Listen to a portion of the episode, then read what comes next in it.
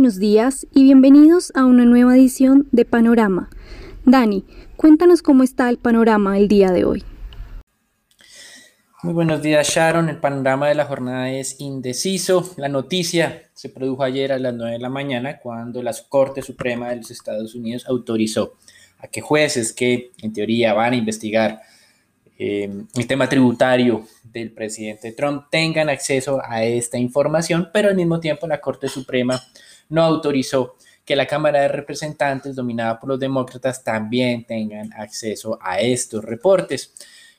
Si bien es cierto, los medios reportan que es una victoria agridulce para el presidente, lo interesante es que ningún tipo de información será compartida públicamente hasta mucho después de las elecciones. En teoría, entonces esto no afectará sus posibilidades de reelección, pero a pesar de esto, los mercados, al conocer que se había dado esta autorización, registraron un descenso. Parece que estuvo más alineado con esto que con el surgimiento de los contagios en Estados Unidos, que ya de manera diaria superaron los 60 mil nuevos contagios, en línea con lo que había manifestado el doctor Fauci, que hace dos semanas eh, vaticinaba que se iba a duplicar la cifra de contagios diarios de los 45 mil hacia niveles casi de 100 mil.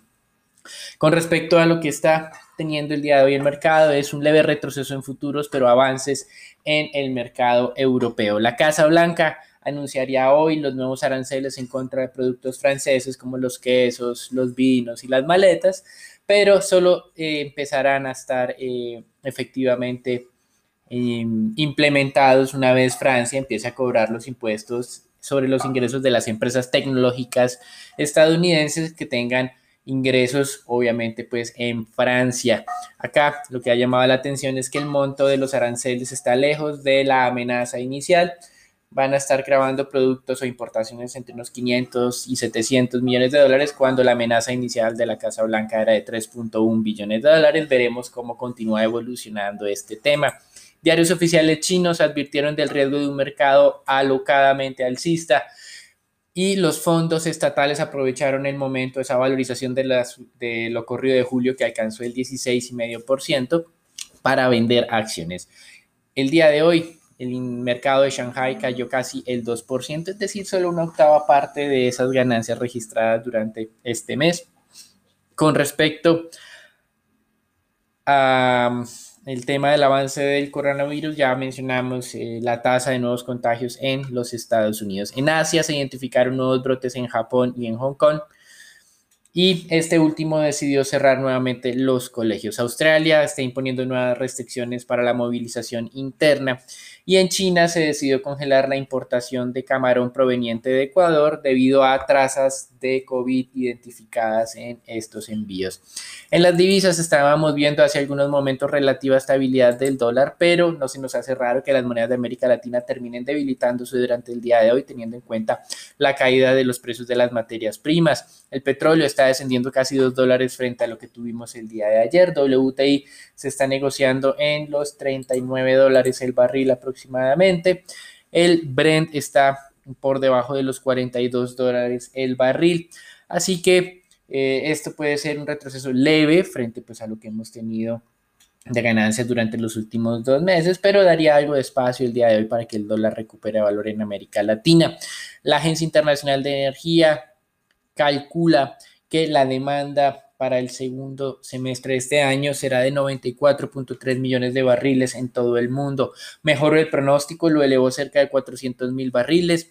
En total sería una caída de casi un 5% ya en consumo del segundo semestre de este año frente a lo que tuvimos durante el año 2019. Durante el primer, la primera parte del año la caída de consumo fue más del 11%, en algún momento fue hasta de el 20%, 20 millones de barriles. Recuerden que se mencionó sobre todo durante el cierre del mes de marzo.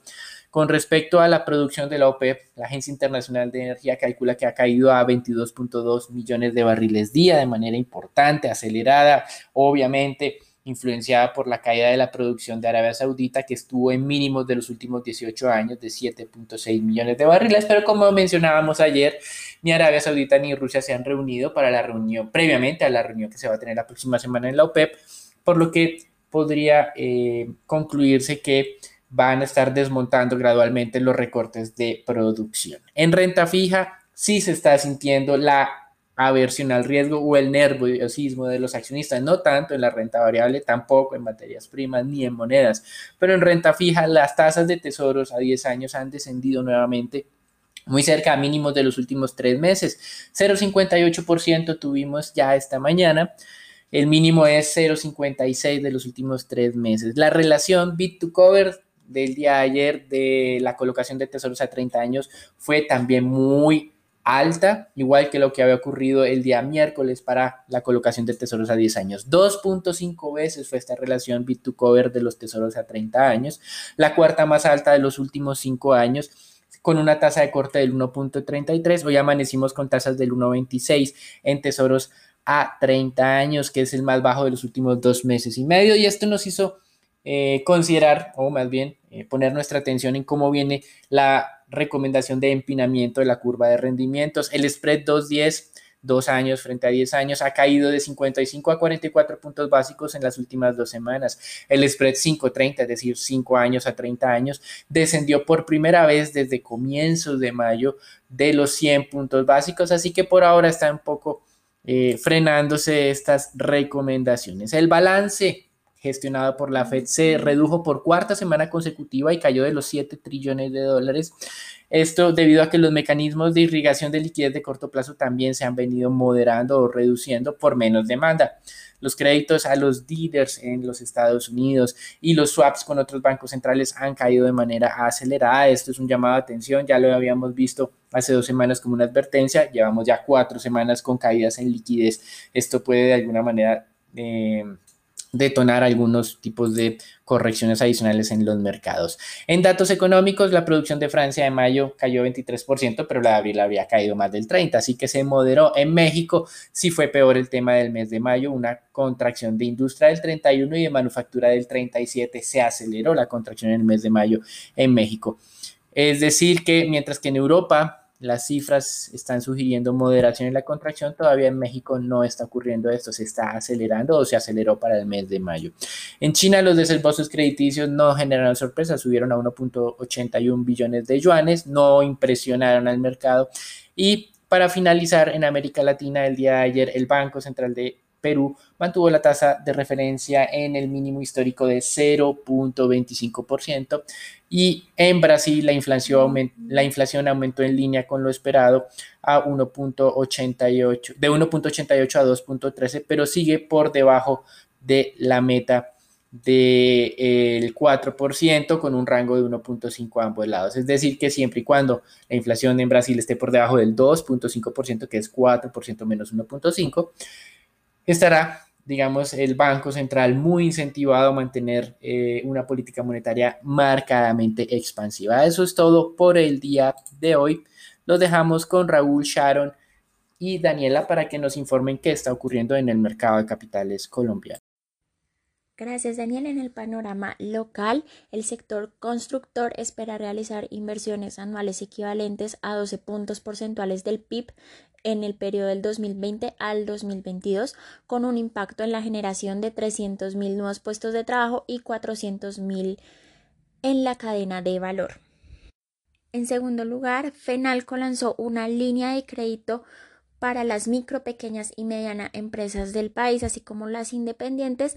Esta iniciativa cuenta con un respaldo del 80% de garantía de parte del Fondo Nacional de Garantías y será de 60 mil millones, que según el presidente de FENALCO, Jaime Cabal, será revisando a medida que avance la demanda sobre este crédito.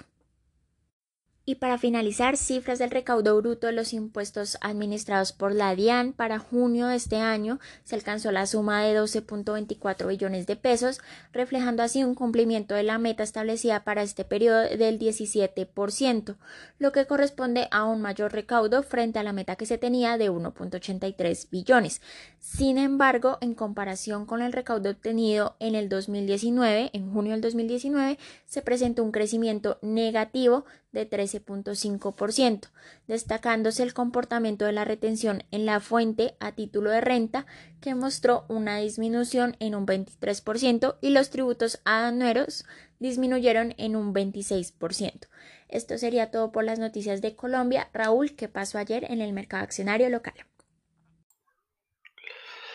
Gracias, Dani. Por parte del mercado accionario local, el Colcap el día de ayer se desvalorizó levemente, eh, siguiendo el comportamiento de los principales mercados internacionales, aunque consideramos destacable y positivo un repunte en los volúmenes. Se negociaron 137 mil millones de pesos, donde la acción más negociada fue ISA con 31 mil millones, eh, ante un posible tomado de utilidad por la posible enajenación por parte del gobierno, teniendo en cuenta que el potencial de valorización de esta es limitado en el corto plazo, es, es positivo, consideramos positivo rotar a otro tipo de emisores. A su vez, la que más se negoció fue preferencial Grupo Argos con un 3,7% y la más desvalorizada fue preferencial Colombia con un 2,9%. El día de hoy el Colcap podría mantenerse de comportamiento ante el panorama lluvioso. Por el lado de acciones, Preferencial Bancolombia retrocede ante las desvalorizaciones en el mercado estadounidense por un incremento parcial de la aversión al riesgo. Consideramos que el deterioro sobre los fundamentales sería mayor, principalmente ante un incremento de las provisiones, aunque consideramos que son niveles atractivos en el corto plazo. Y finalmente la acción de Aval se ha venido también recuperando eh, levemente limitado también en parte con la misma historia todo el sector financiero, que se esperan mayores provisiones en la medida que se actualicen los parámetros eh, macroeconómicos, todas las proyecciones macroeconómicas, eh, principalmente por ese impacto del COVID, lo que generaría un incremento sobre las provisiones de la cartera de todas las entidades financieras locales. Sin embargo, consideramos que el desempeño Corfi colombiana daría un poco de más tracción a los resultados ante eh, el entorno retador.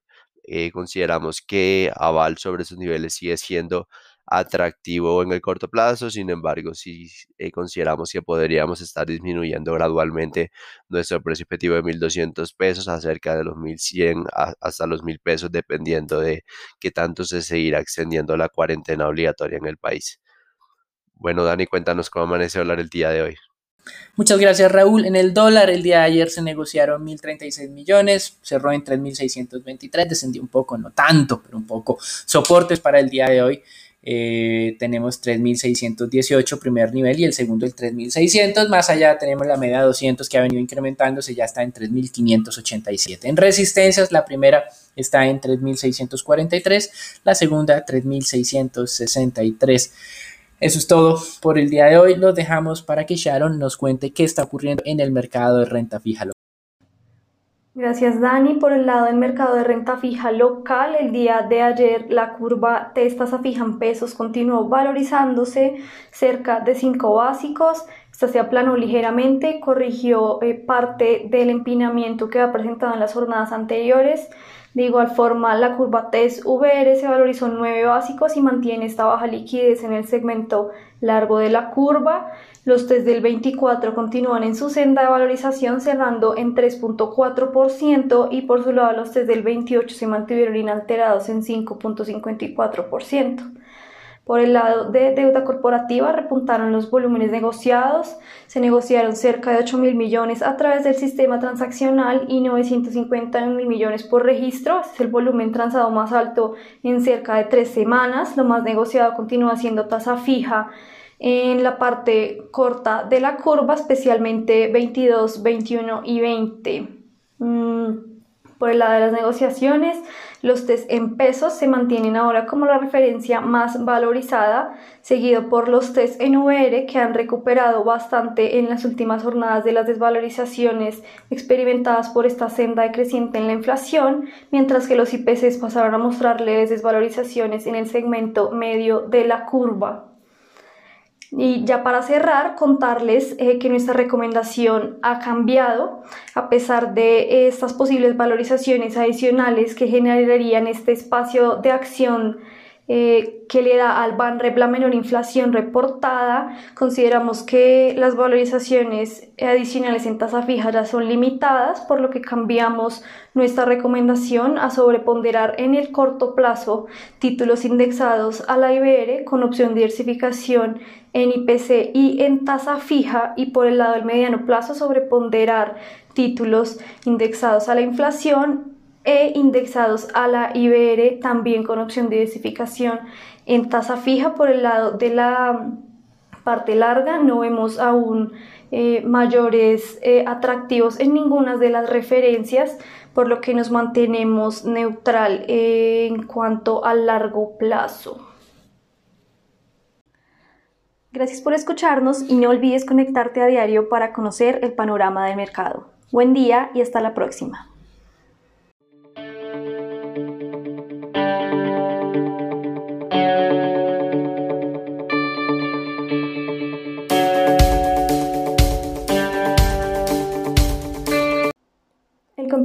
Presente comunicación o mensaje no constituye una recomendación profesional para realizar inversiones en los términos del artículo 240.11.2 del decreto 2555-2010 o las normas que lo modifiquen, sustituyan o complementan.